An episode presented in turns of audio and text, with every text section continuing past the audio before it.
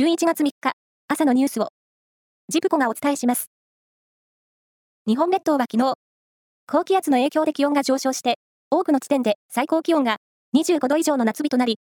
高知県の四万十市では29.7度を記録するなど、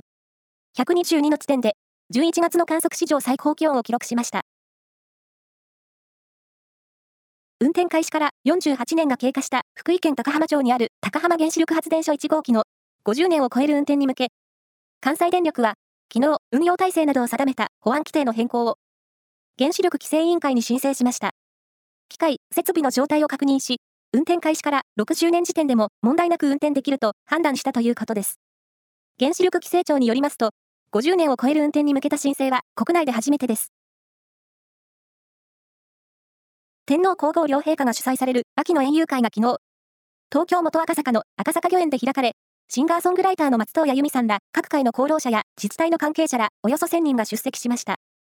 例年、春と秋に催される園遊会ですが、即位儀式や新型コロナウイルス流行の影響で見送りが続き、秋の開催は5年ぶりとなりました。プロ野球の日本シリーズは、昨日、甲子園球場で第5戦が行われ、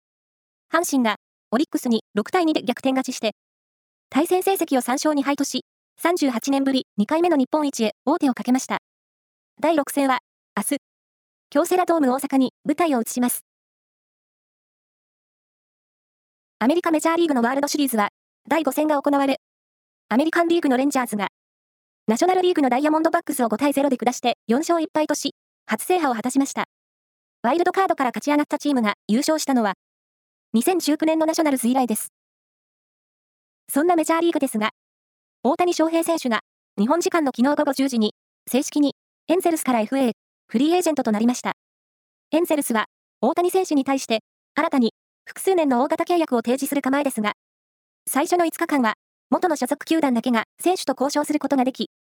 日本時間の7日午前7時を過ぎると国内外を含めたあらゆるチームとの交渉が可能になります。